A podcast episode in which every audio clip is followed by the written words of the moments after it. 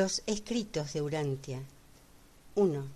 El universo central y los universos globales. Traducción de Ángel Francisco Sánchez Escobar.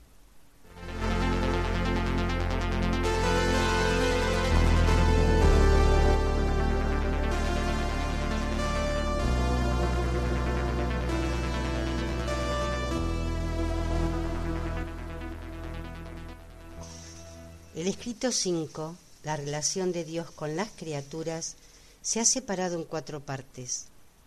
En este audio están grabadas 1. El acercamiento a Dios. 2. La presencia de Dios.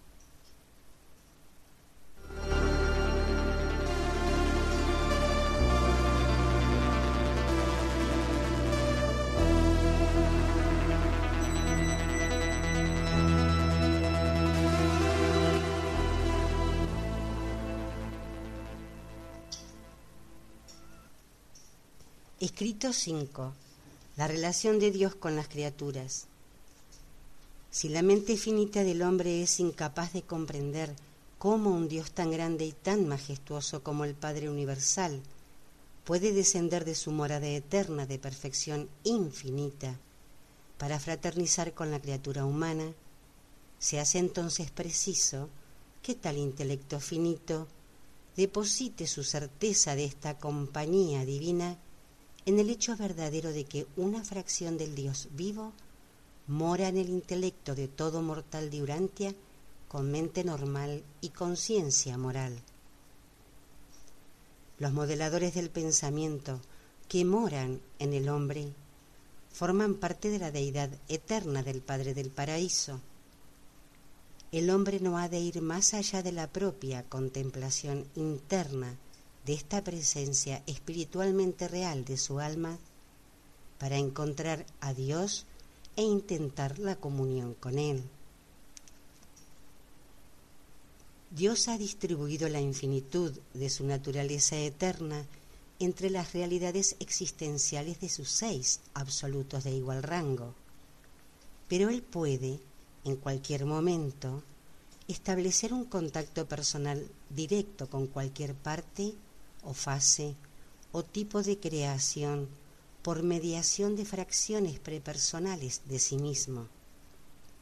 Y el Dios eterno también se ha reservado la prerrogativa de otorgar el ser personal a los creadores divinos y a las criaturas vivas del universo de los universos, aunque se reserva además la prerrogativa de mantener, mediante la vía por donde circula el ser personal, el contacto directo y paternal con todos estos seres personales. 1. El acercamiento a Dios. La incapacidad de la criatura finita para acercarse al Padre Infinito es consustancial, no a una actitud distante del Padre, sino a la finitud y a las limitaciones materiales de los seres creados. Resulta inconcebible que haya una diferencia espiritual tan inmensa entre el ser personal más elevado que existe en el universo y los órdenes más modestos de inteligencias creadas.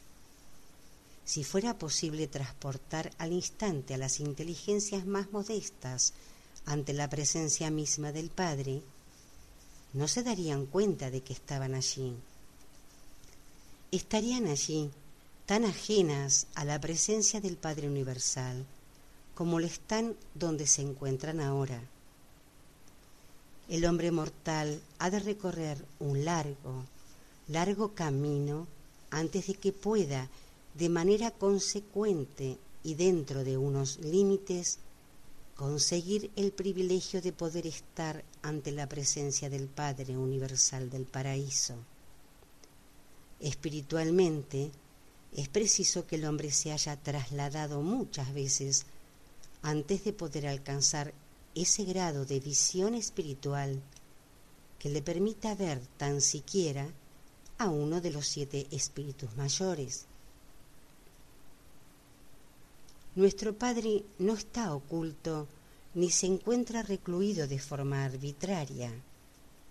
Él ha puesto en ejecución los medios disponibles a su sabiduría divina en un interminable esfuerzo por revelarse a los hijos de los que son sus dominios universales.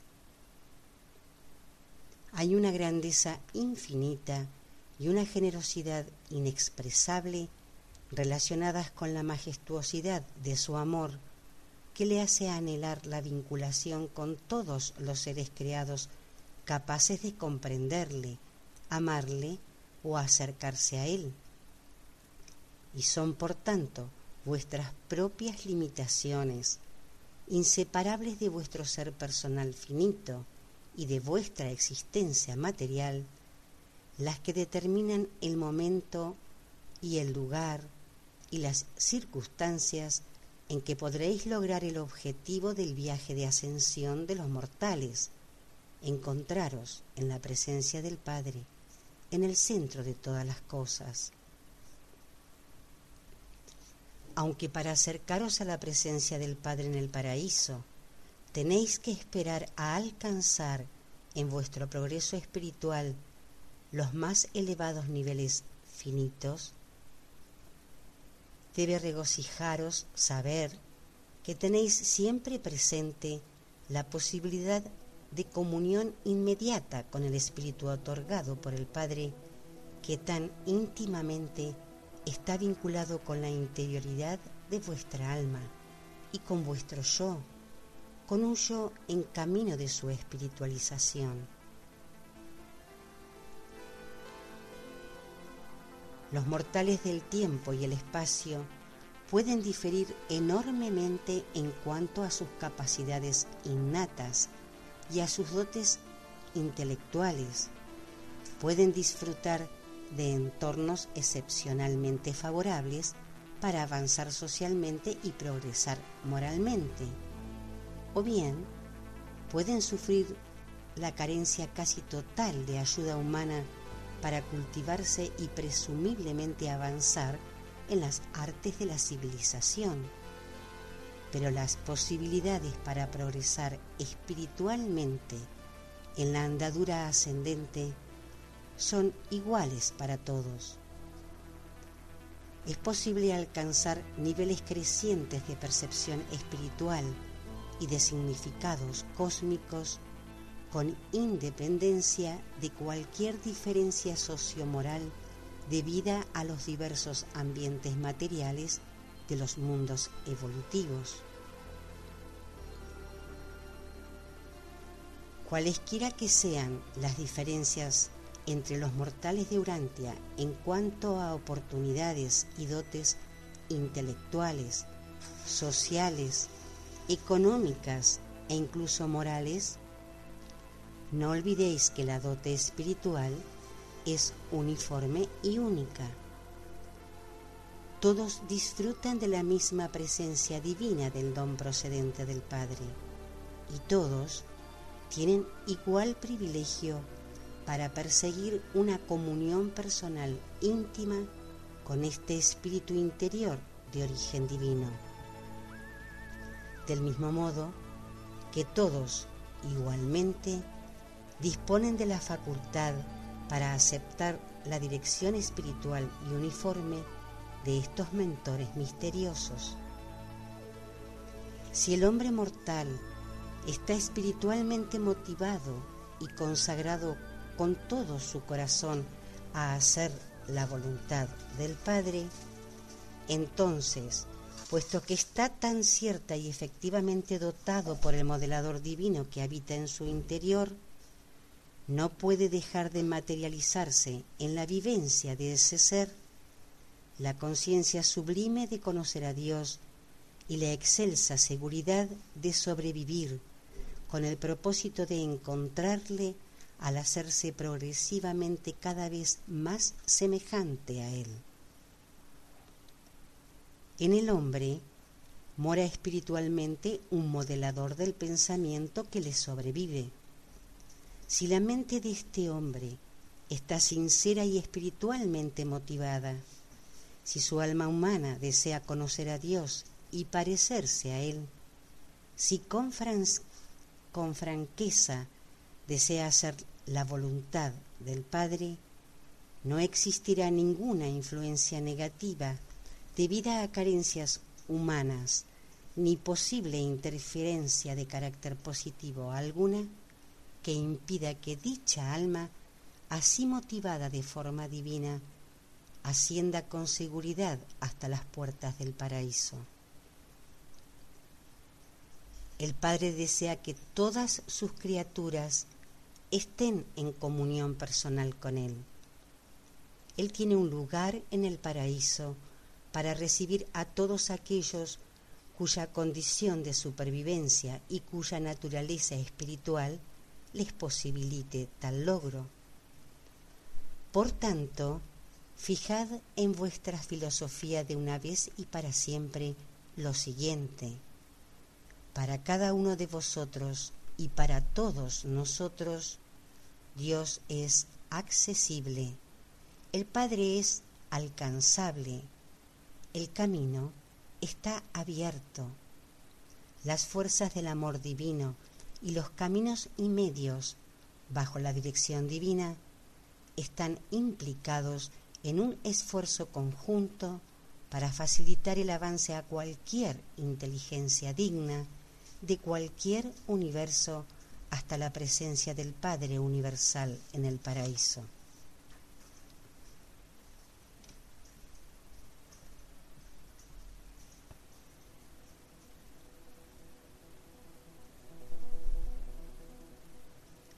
El hecho de que se necesite un inmenso periodo de tiempo para llegar a Dios no hace menos real la presencia y el ser personal del infinito.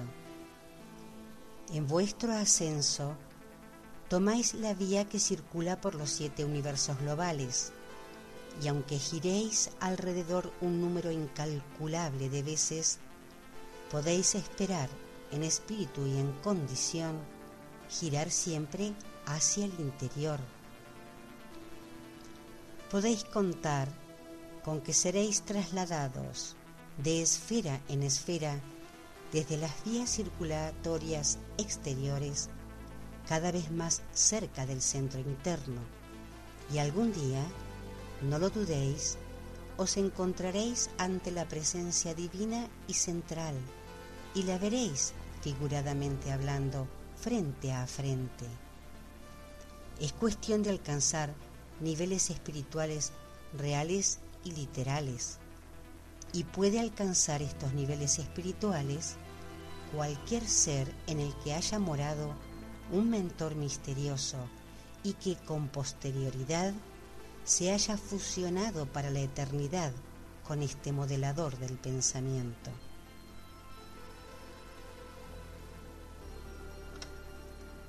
El Padre no se oculta espiritualmente, pero muchas de sus criaturas se han ocultado en las brumas de la obstinación de sus propias decisiones y por el momento se han separado de la comunión con su espíritu y con el espíritu de su Hijo.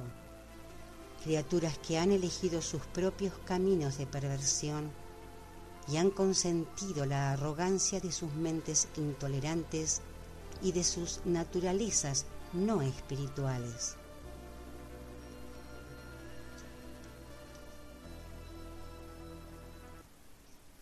Mientras conserve su facultad de elegir, el hombre mortal puede acercarse a Dios o puede repetidas veces no aceptar la voluntad divina.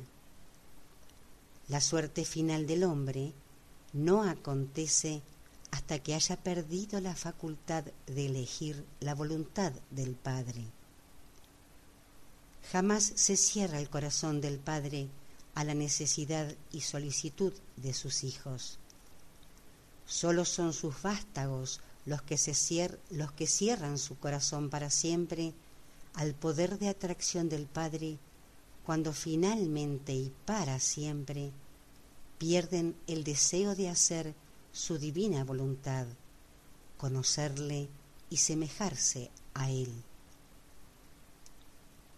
Asimismo, el hombre se asegura su eterno destino al fusionarse con el modelador y proclama al universo que ese ascendente ha hecho la elección final e irrevocable de vivir la voluntad del Padre. Dios, en su grandeza, hace contacto directo con la mente del hombre mortal y le da una parte de su infinito, eterno e incomprensible ser para que vive, para que viva y more dentro de él. Dios em, se ha embarcado con el hombre en la aventura eterna. Si os rendís a las fuerzas espirituales que están en vosotros y a vuestro alrededor, alcanzaréis sin temor al fracaso el elevado destino establecido por un Dios amoroso como meta universal para las criaturas que ascienden desde los mundos evolutivos del espacio.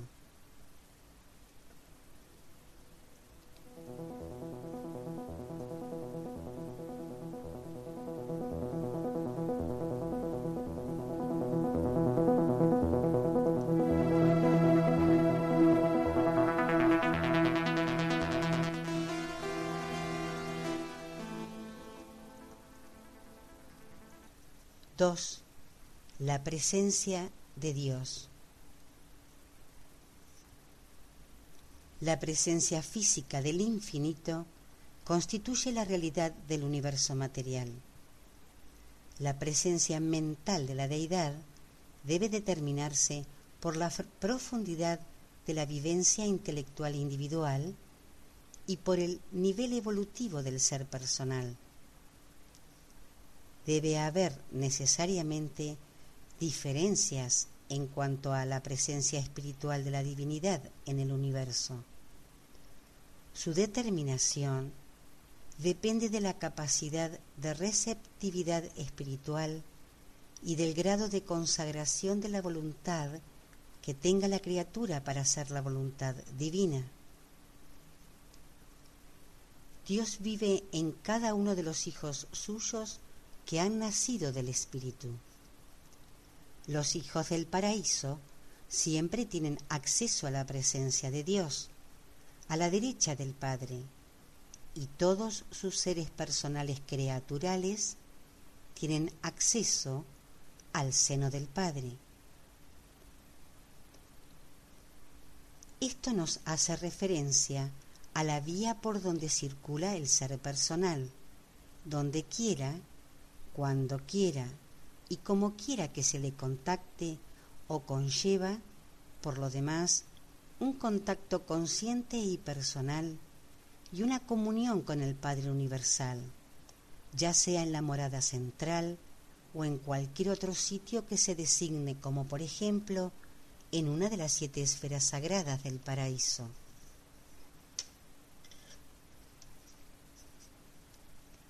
No es posible, sin embargo, descubrir la presencia divina en parte alguna de la naturaleza, ni incluso en las vidas de los mortales que conocen a Dios tan plena y ciertamente como cuando tratáis de efectuar la comunión con el mentor misterioso interior, el modelador del pensamiento del paraíso. Qué error soñar con un Dios en la lejanía de los cielos, cuando el Espíritu del Padre Universal vive dentro de vuestra propia mente. Debido a esa fracción de Dios que mora en vosotros, podéis esperar, según progresáis en armonía con la dirección espiritual del modelador, discernir con mayor plenitud la presencia y el poder transformador de esas otras influencias espirituales que os rodean e inciden en vosotros, pero que no obran como parte integrante de vosotros.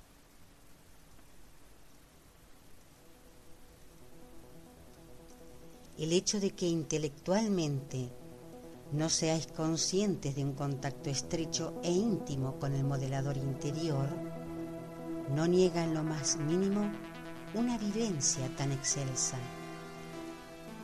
la naturaleza y la magnitud de los frutos del Espíritu que se producen en la experiencia vital del creyente constituyen plenamente la prueba de la fraternidad con el modelador divino. Por sus frutos los conoceréis. Es extremadamente difícil para la mente material del hombre mortal, poco espiritualizada, tener una marcada conciencia de la actividad espiritual de unas entidades divinas como los modeladores del paraíso. A medida que el alma, creada conjuntamente por la mente y el modelador, conforma su progresiva existencia, evoluciona además una nueva fase de la conciencia del alma, capaz de sentir la presencia de los mentores misteriosos y de reconocer la guía espiritual y la actividad supramaterial de estos. Experimentar una completa comunión con un modelador presupone condición moral, motivación mental y vivencia espiritual. Es en el ámbito de la conciencia del alma donde principalmente, aunque no exclusivamente, se percibe en uno mismo tal logro, pero las pruebas se producen en abundancia al manifestarse los frutos del Espíritu en la vida de todos los que toman contacto con ese espíritu interior.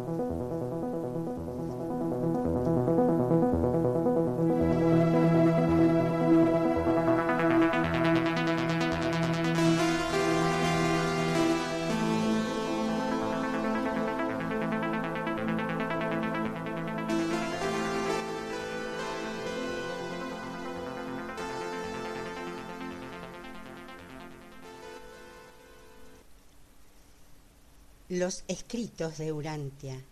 1. El universo central y los universos globales. Traducción de Ángel Francisco Sánchez Escobar.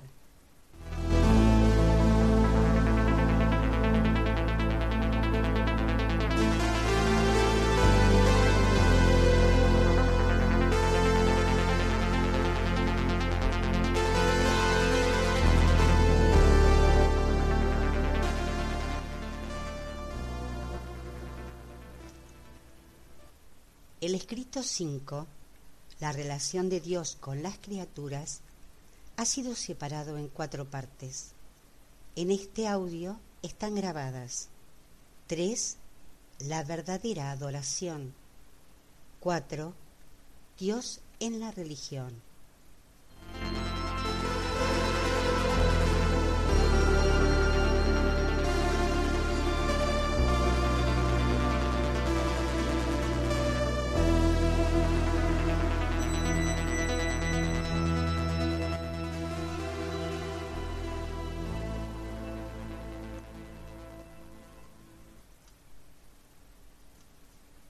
Tres, La verdadera adoración.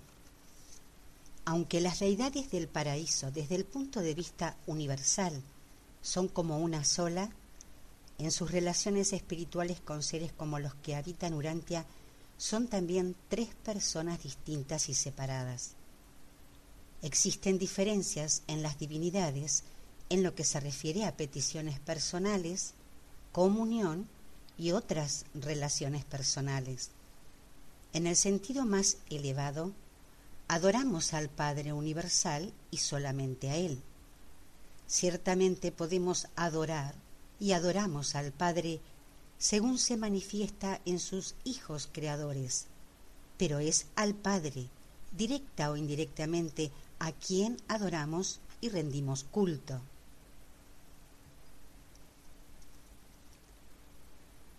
Todas las clases de súplicas pertenecen al ámbito del Hijo Eterno y a la organización espiritual del Hijo. Las oraciones, toda comunicación formal, todo, excepto rendir culto y adorar al Padre Universal, son asuntos que conciernen al universo local. Habitualmente no sobrepasan el ámbito jurisdiccional del Hijo Creador.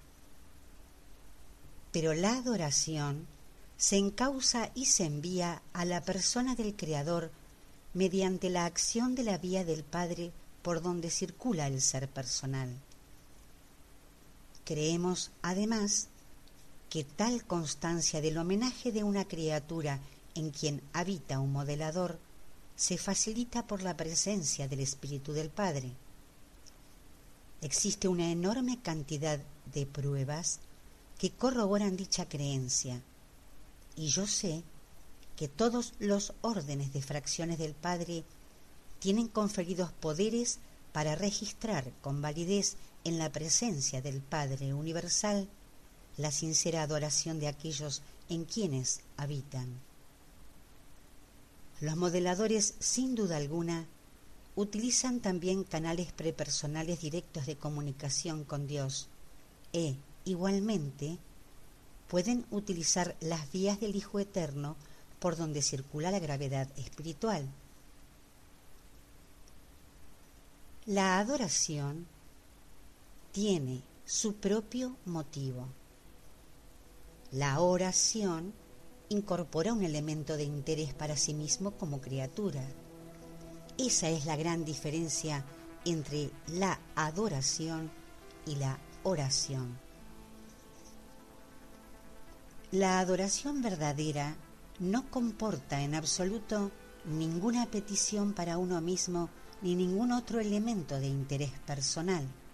Simplemente adoramos a Dios por lo que comprendemos que Él es. Al adorar, no se pide ni se espera nada para el que adora. No adoramos al Padre porque podamos recibir algo de tal veneración le rendimos esta devoción y realizamos esta adoración por una reacción espontánea y natural al reconocer la incomparable persona del Padre y debido a su naturaleza amorosa y sus adorables atributos.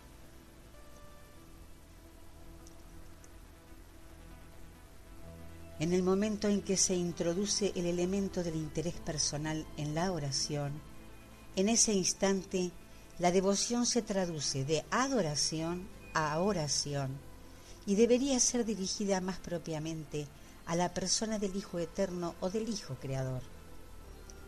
Pero en la vivencia religiosa ordinaria no existe ninguna razón por la que la oración no deba dirigirse a Dios Padre como parte de la adoración verdadera.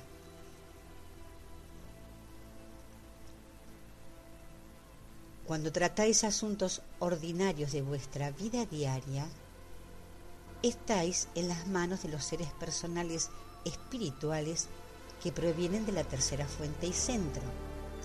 Estáis cooperando con las instancias intermedias del actor conjunto.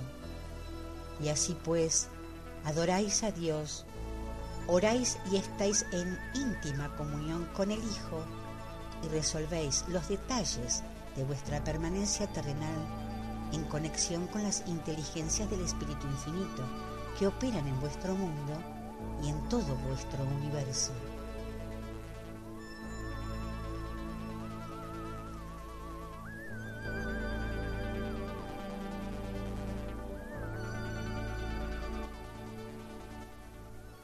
Los hijos creadores o soberanos que presiden los destinos del universo local están en lugar del Padre Universal y del Hijo Eterno del Paraíso. Estos hijos de los universos reciben en el nombre del Padre el culto de adoración y oyen los ruegos y peticiones de sus devotos en cada una de las creaciones respectivas. Para los hijos de un universo local, un hijo Miguel es, en la práctica, para cualquier fin y propósito, Dios. Él es la personificación del Padre Universal y del Hijo Eterno en el universo local. El Espíritu Infinito mantiene contacto personal con los hijos de estos mundos a través de los llamados espíritus del universo, un grupo de colaboradores creativos y administrativos de los hijos creadores del paraíso.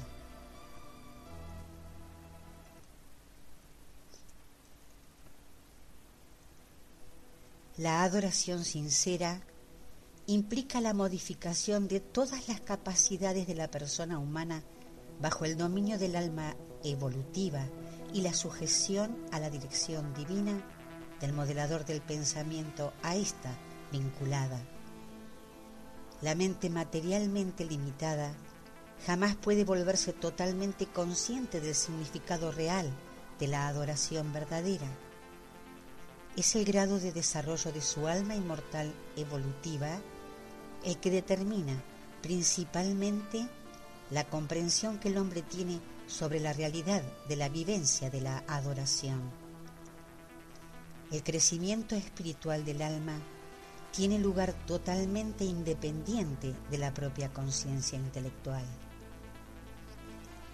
Vivenciar la adoración es el sublime afán del modelador que nos acompaña para comunicar al Padre Divino los inexpresables anhelos y las inenarrables aspiraciones del alma humana, creación conjunta de la mente humana que busca a Dios y del modelador inmortal que lo revela. La adoración es, por tanto, el acto de la mente material que aprueba el intento de su yo que se espiritualiza bajo la guía del espíritu vinculado a ésta, de comunicarse con Dios como hijo de fe del Padre Universal. La mente humana consciente en adorar. El alma inmortal anhela e inicia la adoración. La presencia del modelador divino dirige tal adoración el nombre de la mente humana y del alma inmortal evolutiva. La adoración verdadera, considerando todos los aspectos, se convierte en una vivencia que se efectúa en cuatro niveles cósmicos, el intelectual, el morontial, el espiritual y el personal, la conciencia de la mente, del alma y del espíritu y su unificación en el ser personal.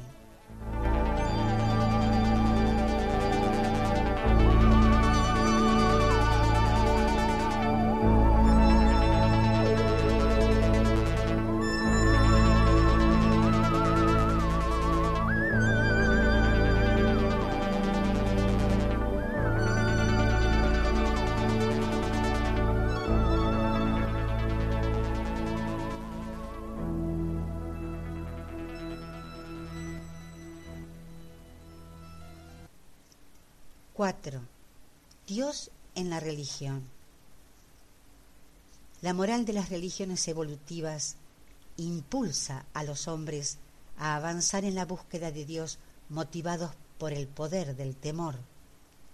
Las religiones reveladas incitan a los hombres a buscar a un Dios de amor porque anhelan hacerse semejantes a Él.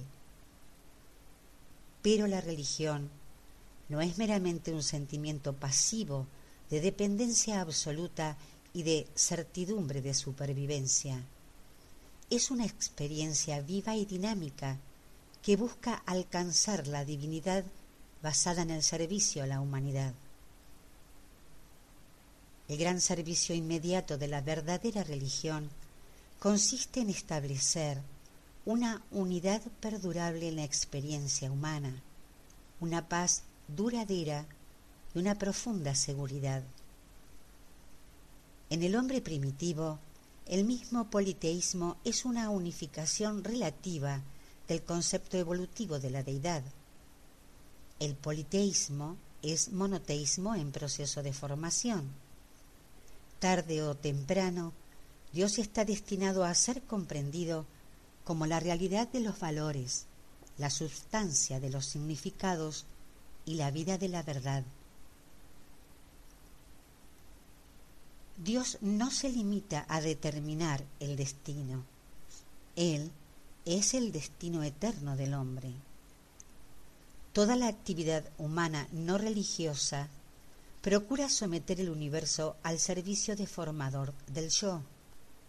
Los seres verdaderamente religiosos buscan identificar su yo con el universo para luego dedicar la actividad de este yo unificado al servicio de la familia universal de sus semejantes humanos y sobrehumanos.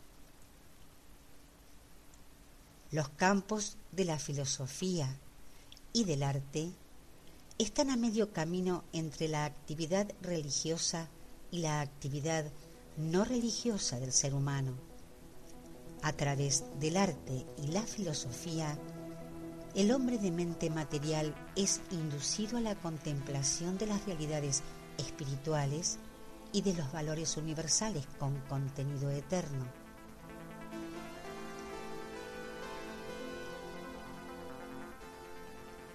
Todas las religiones enseñan la adoración de la deidad y alguna doctrina para la salvación humana. La religión budista promete salvar del sufrimiento una paz sin fin. La religión judía promete salvar de las dificultades una prosperidad basada en la rectitud. La religión griega prometía salvar de la desarmonía, la fealdad, mediante la apreciación de la belleza. El cristianismo promete salvar del pecado, la santidad, el maometismo ofrece liberar de las rigurosas normas morales del judaísmo y del cristianismo. La religión de Jesús salva del yo, libera a las criaturas de los males del aislamiento en el tiempo y en la eternidad.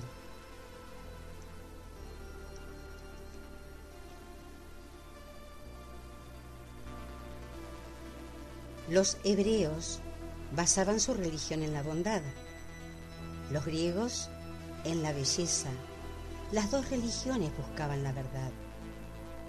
Jesús reveló un Dios de amor y el amor abarca en su totalidad la verdad, la belleza y la bondad.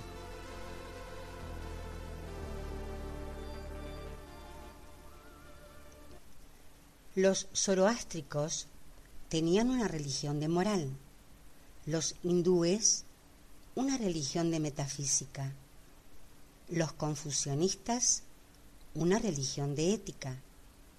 Jesús vivió una religión de servicio. Todas estas religiones son valiosas en cuanto que son aproximaciones válidas a la religión de Jesús. La religión está destinada a convertirse en la realidad de la unificación espiritual de todo lo que es bueno, bello y verdadero en la experiencia humana.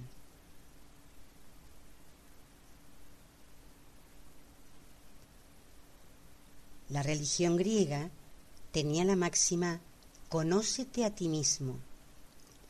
Los hebreos centraban su doctrina en Conoce a tu Dios.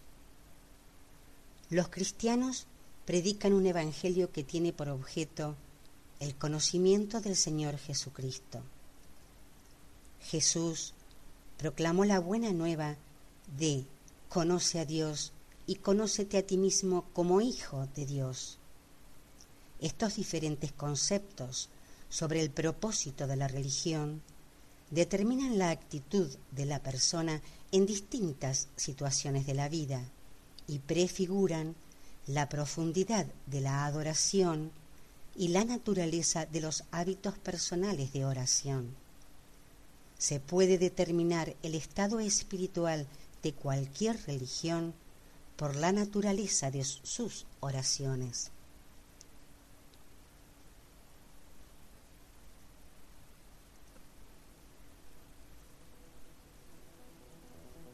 El concepto de un Dios semi-humano y celoso es una transición inevitable entre el politeísmo y el sublime monoteísmo.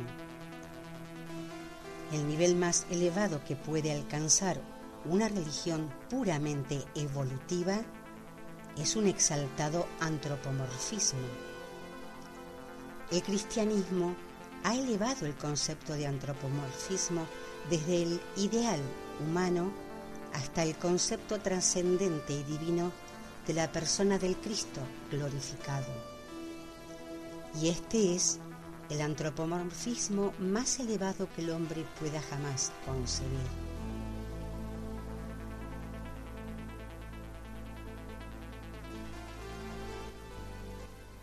El concepto cristiano de Dios intenta combinar tres enseñanzas separadas.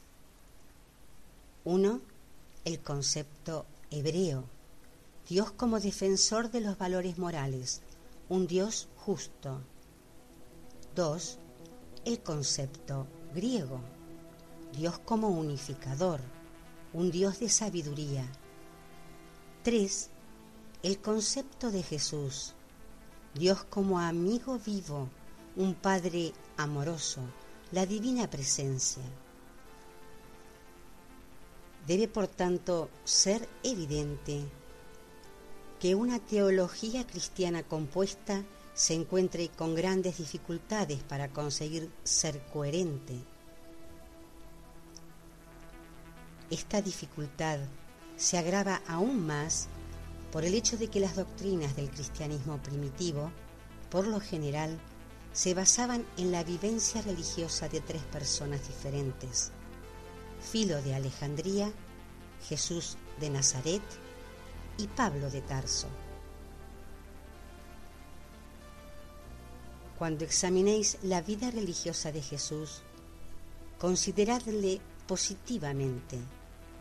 No penséis tanto en su falta de pecado como en su rectitud, en su servicio amoroso. Jesús superó el amor pasivo que el concepto hebreo del Padre Celestial impartía por el afecto más elevado y mucho más activo y amoroso de un Dios que es el Padre de todo ser, incluso del transgresor.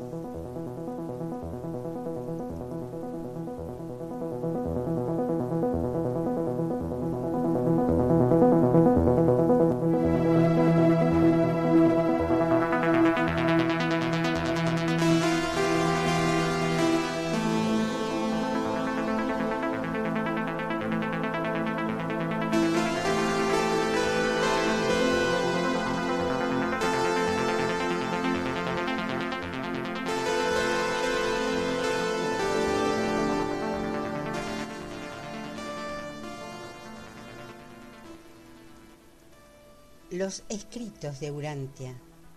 1. El universo central y los universos globales.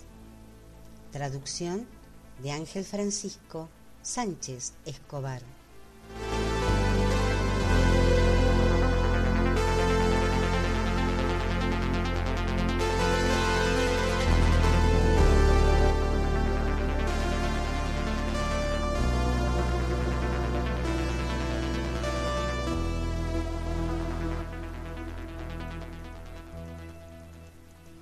El escrito 5, la relación de Dios con las criaturas, se ha separado en cuatro partes. En este audio está grabada 5, la conciencia de Dios.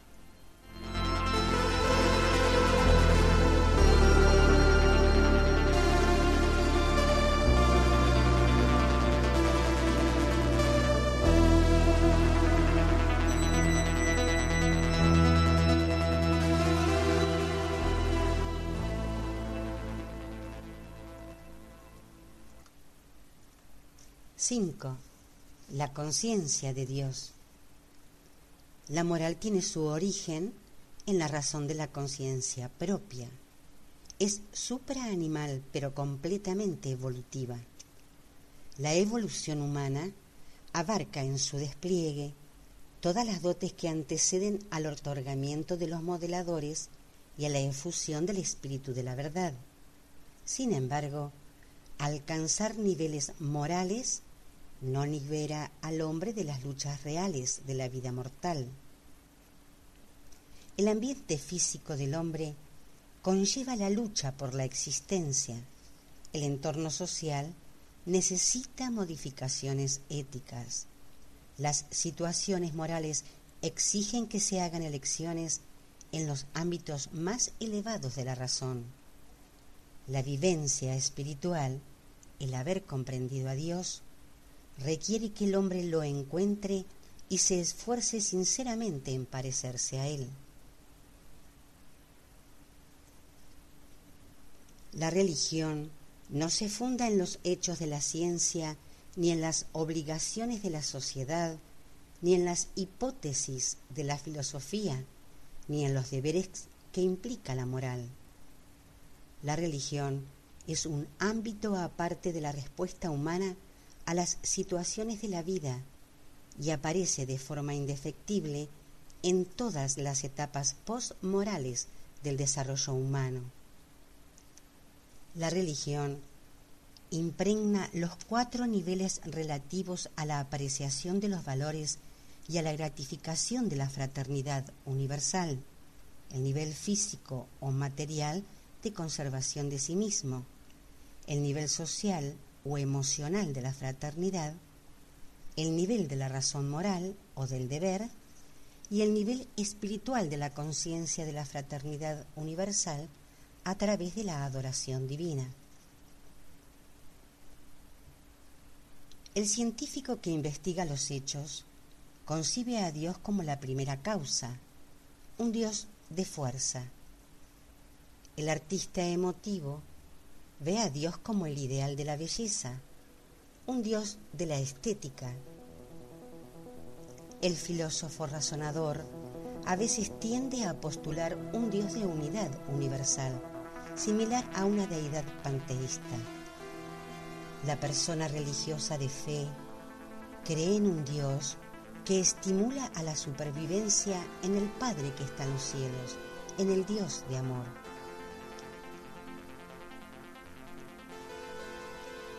La conducta moral siempre precede a la religión evolutiva y es incluso una parte de la religión revelada, pero nunca el total de la vivencia religiosa. El servicio social es el resultado del pensamiento moral y de la vida religiosa. La moral no conduce biológicamente a los niveles espirituales superiores de la vivencia religiosa. El rendir culto a la belleza abstracta no es adorar a Dios, como tampoco es adorar a Dios exaltar la naturaleza ni reverenciar la unidad.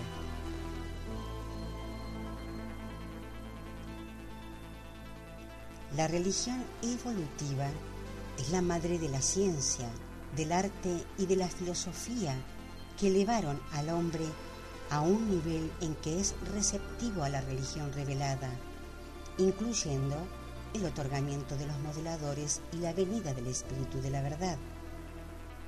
El panorama evolutivo de la existencia humana empieza y termina con la religión, aunque se trate de muy diferentes clases de religión. una evolutiva y biológica, la otra revelada y periódica. Y así, aunque la religión sea para el hombre normal y natural, es también voluntaria.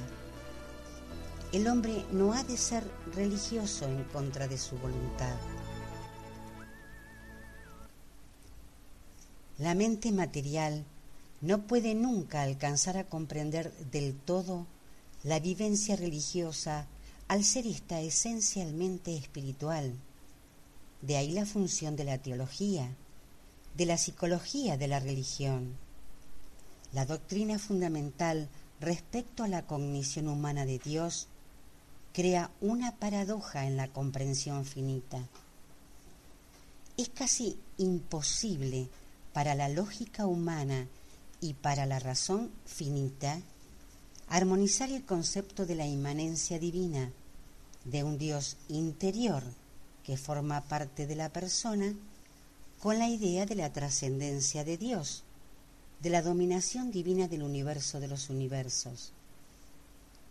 Estos dos conceptos esenciales de la deidad deben unificarse, alcanzando a comprender por la fe el concepto de la trascendencia de un Dios personal y percibiendo la presencia interior de una fracción de ese Dios a fin de justificar el culto inteligente y validar la esperanza de la supervivencia del ser personal. Las dificultades y paradojas de la religión son consustanciales al hecho de que las realidades de la religión sobrepasan por completo la capacidad de comprensión intelectual de los mortales.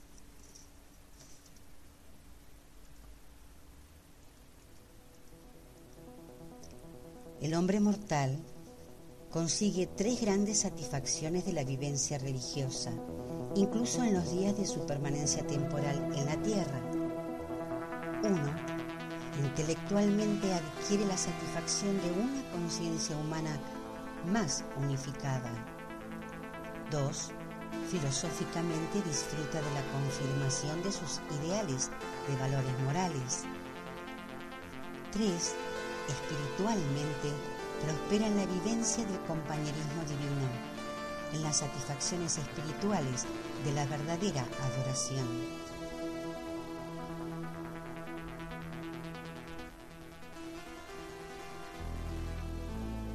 La conciencia de Dios, como la experimenta un mortal en evolución de los mundos, debe consistir en tres factores variables, tres niveles diferenciados de percepción de la realidad.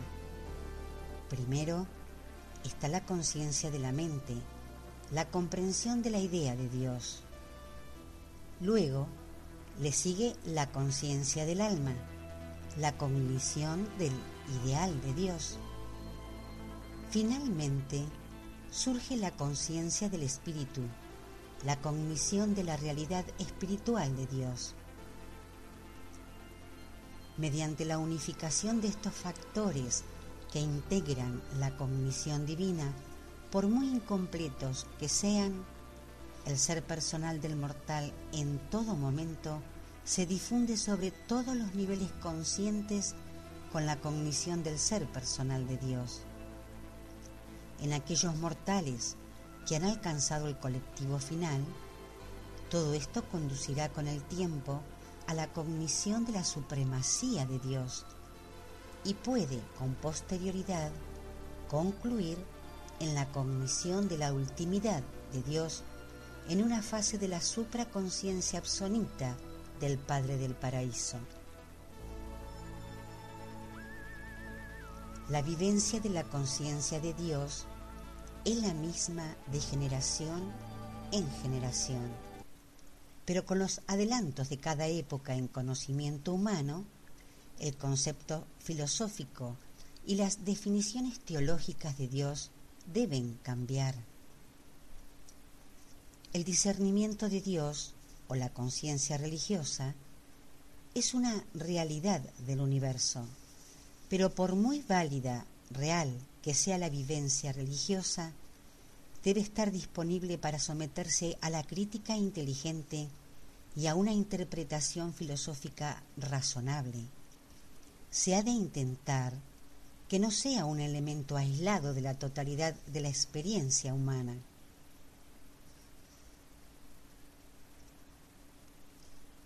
La supervivencia eterna del ser personal depende totalmente de la elección de la mente humana cuyas decisiones determinan el potencial de supervivencia del alma inmortal.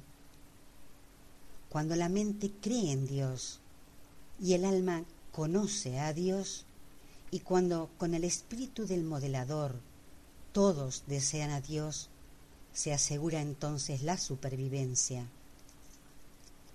Ni las limitaciones intelectuales, ni las restricciones educativas ni la privación de la cultura, ni el empobrecimiento de la condición social, ni siquiera unos principios morales inferiores como resultado de una desafortunada privación de oportunidades educativas, culturales o sociales, pueden invalidar la presencia del Espíritu Divino en seres tan desafortunados y tan limitados humanamente y que sin embargo son creyentes.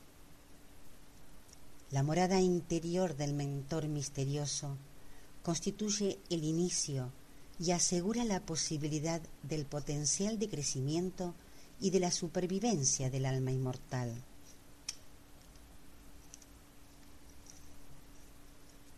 La capacidad de procrear de los padres mortales no se basa en su situación económica, social, cultural o educativa la unión de los factores de los progenitores bajo condiciones naturales es más que suficiente para dar comienzo a la descendencia.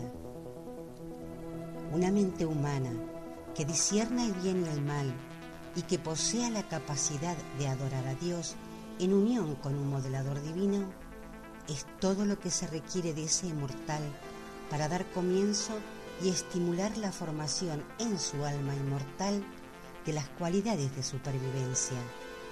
Si ese ser espiritualmente dotado busca a Dios y sinceramente desea llegar a ser como Él, y con franqueza elige hacer la voluntad del Padre que está en los cielos.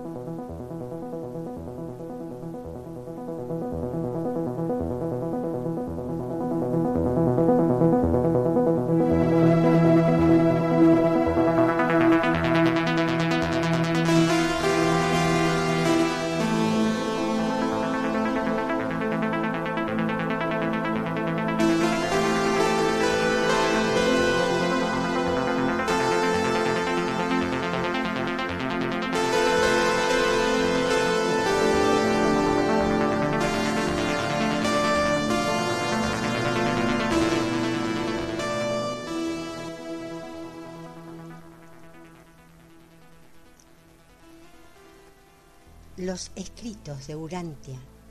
1. El universo central y los universos globales. Traducción de Ángel Francisco Sánchez Escobar.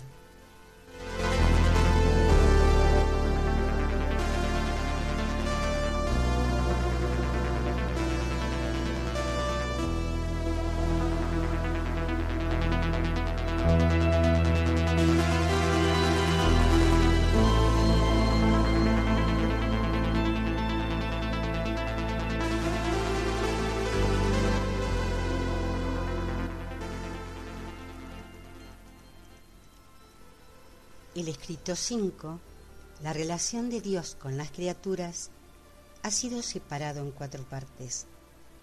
En este audio está grabada 6. El Dios del ser personal.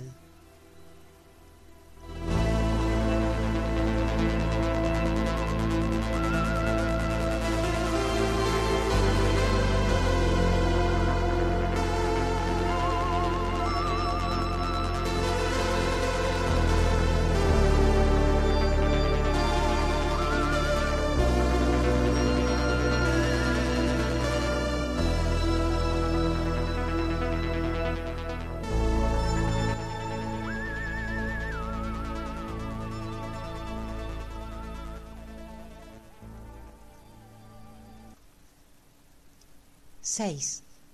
El Dios del ser personal. El Padre Universal es el Dios de los seres personales.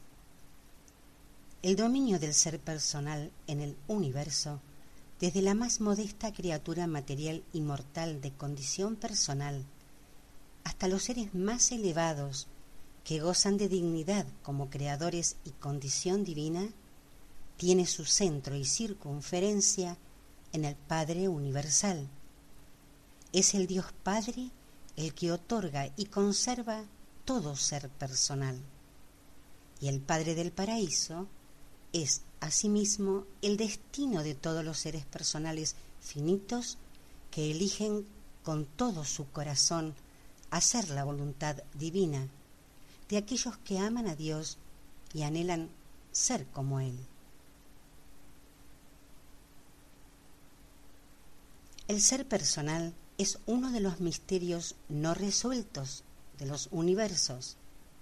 Podemos concebir de forma satisfactoria los factores que componen los varios órdenes y niveles del ser personal, pero no comprendemos del todo la naturaleza real del ser personal mismo. Percibimos con claridad los numerosos factores que una vez reunidos constituyen el vehículo del ser personal humano, pero no comprendemos del todo la naturaleza y relevancia de tal finito ser personal.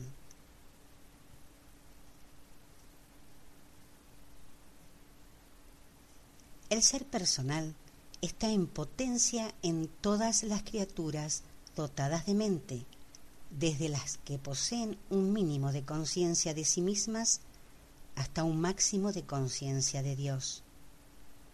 Pero la dotación de la mente, por sí sola, no constituye el ser personal, ni lo es el espíritu, ni la energía física. El ser personal es una cualidad y un valor de la realidad cósmica que el Dios Padre en exclusividad otorga a estos sistemas vivos de energías vinculadas y coordinadas de la materia, de la mente y del espíritu. El ser personal no se logra de forma progresiva. El ser personal puede ser material o espiritual, pero el ser personal existe o no existe. Lo distinto de lo personal nunca alcanza el nivel del ser personal salvo por la acción directa del Padre del Paraíso.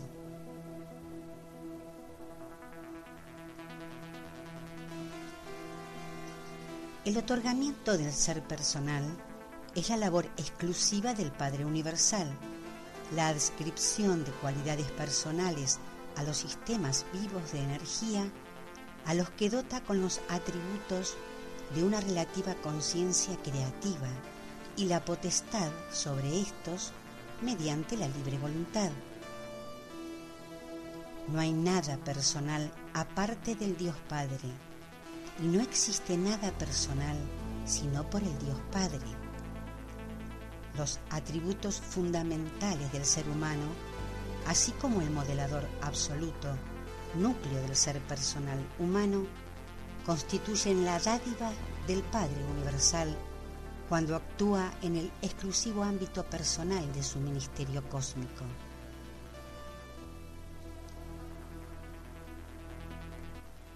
Los modeladores de condición prepersonal habitan en numerosos tipos de criaturas mortales, asegurando así que estos mismos seres puedan sobrevivir a la muerte del cuerpo para hacerse seres personales como criaturas morontiales con el potencial de conseguir el último logro del espíritu. Porque cuando una fracción del espíritu del Dios eterno, la dádiva prepersonal del Padre personal, mora en la mente de una criatura personal, ese ser personal finito posee entonces el potencial de lo divino y de lo eterno y aspira a un destino semejante al último, incluso tendiendo a culminar en el absoluto.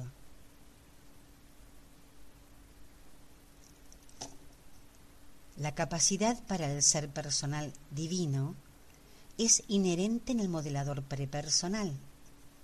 La capacidad para el ser personal humano existe en potencia en la dote de la mente cósmica del ser humano. Pero el ser personal vivencial del hombre mortal no es observable como realidad activa y operativa hasta después de que el vehículo de la vida material de la criatura mortal haya sido tocado por la divinidad liberadora del Padre Universal, siendo así lanzado a un mar de vivencias como ser personal consciente de sí mismo y con una relativa determinación y creatividad propias. El yo material es verdadera e incondicionalmente personal.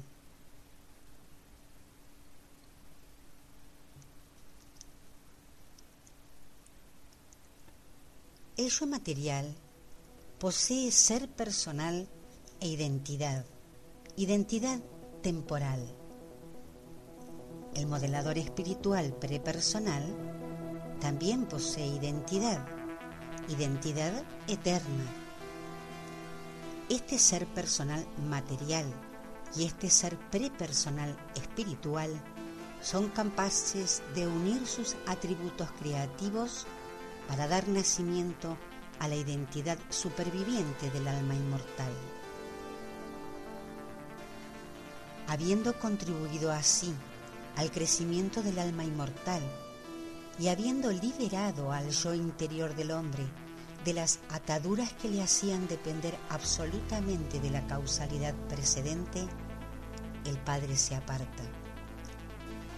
Así, al haberse pues liberado el hombre de las ataduras de su reacción de la causalidad, al menos en lo que concierne al destino eterno, y haberse provisto los medios para el crecimiento del yo inmortal, del alma, depende de la voluntad del hombre mismo crear o inhibir la creación de ese yo superviviente y eterno que es suyo por elección.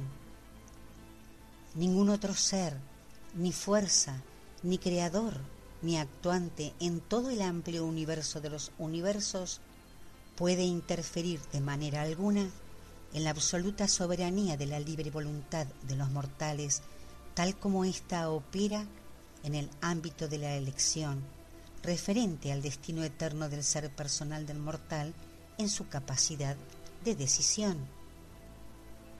En lo que concierne a la supervivencia eterna, Dios ha decretado que la voluntad material y humana es soberana y ese decreto es absoluto.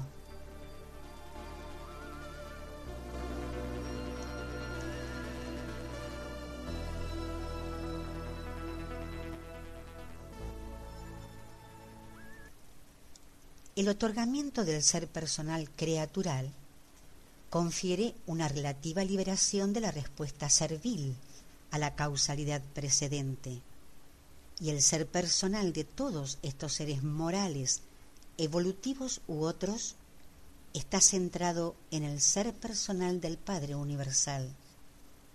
Siempre se siente atraído hacia su presencia en el paraíso por esa afinidad en el ser que constituye el inmenso y universal círculo familiar y la vía fraternal del Dios eterno. Existe una espontánea afinidad divina en todo ser personal. la vía por donde circula el ser personal del universo de los universos se centra en la persona del Padre Universal y el Padre del Paraíso es personalmente consciente de los seres personales de todos los niveles de existencia con conciencia propia y se mantiene en contacto personal con ellos. Y esta conciencia personal de toda la creación existe con independencia de la misión de los modeladores del pensamiento.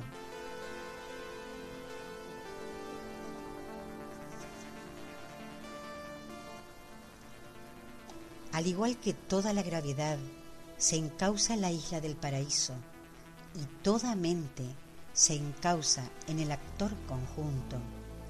Y todo espíritu se encausa en el Hijo Eterno, todo ser personal se encausa en la presencia personal del Padre Universal.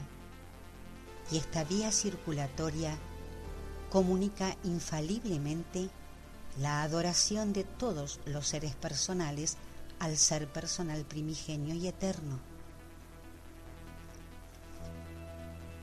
Con respecto a aquellos seres personales no habitados por un modelador, también el Padre Universal les ha otorgado el atributo de la libertad de elección, y tales personas están asimismo incluidas en la gran vía por donde circula el amor divino en la vía del Padre Universal por donde circula el ser personal. Dios concede soberanía de elección a todos los seres personales genuinos. No se puede forzar a ninguna criatura personal a emprender la aventura eterna. Las puertas de la eternidad se abren tan solo en respuesta a la libre decisión de los hijos dotados de libre voluntad del Dios de la libre voluntad. Y esto constituye mis esfuerzos para exponer la relación del Dios vivo a los hijos del tiempo. Y cuando todo está dicho y hecho, no puedo hacer nada más beneficioso que reiterar que Dios es vuestro Padre en el universo y que todos vosotros sois sus hijos planetarios.